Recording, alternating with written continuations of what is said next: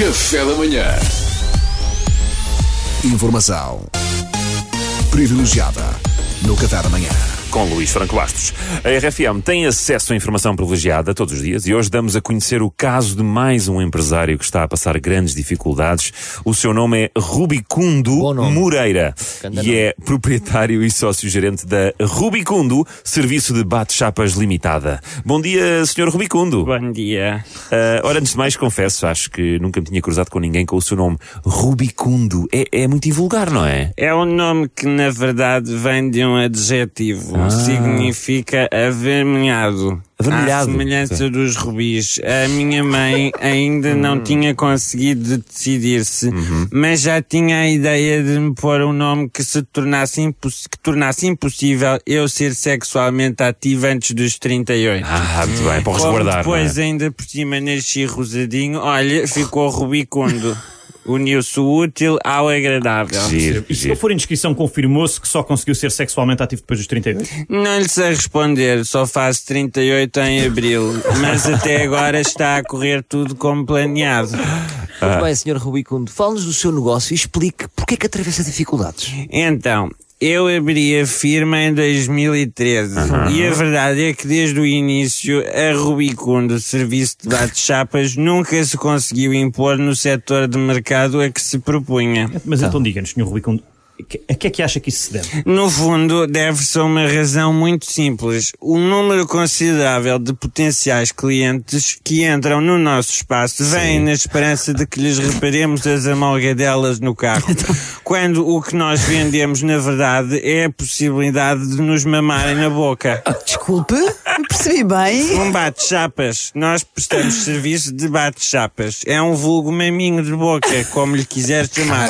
Uma coisa leve também, não é assim nada descabroso. A não ser que o cliente queira. Claro, nós temos vários pacotes. Ah, isto é muito interessante. Então é um serviço diversificado. Na dizer. Rubicundo Serviço de Bate-Chapas, o cliente é rei e senhor. Sim. Adaptamos-nos às necessidades de cada um. O bate-chapas standard é o mais comum. Só um beijo leve, terno, como quem diz, faz boa viagem, querida, avisa-me quando chegar. Ai, muito bem, bonito. Depois temos uma coisa mais composta que é o bate-chapas para casais. São 30 minutos que é feito em simultâneo, a dois, e ainda inclui uma degustação de chás. E temos também o bate-chapas terapêutico que é com pedras quentes. Pedras quentes, mas tipo o quê? Nas costas? Não, na boca. Andamos a pensar tirar porque as pessoas queixam-se muito das aftas. E temos ainda o pacote de bate-chapas para grávidas porque algumas mulheres na gravidez, pronto, ficam com um ar muito ceboso e os maridos não se querem aproximar. Então sentem falta de um bom bate-chapas e recorrem a nós. Quer dizer, recorreriam porque, em boa verdade, eu acho que as pessoas não percebem o conceito. Pois, pois. Porquê que será? Portanto, acontece muito os clientes lerem serviço de bate-chapas e presumirem erradamente que você conserta carros, não, Não é nem um, nem dois, nem três. É a Ah. esmagadora maioria, se não mesmo a totalidade.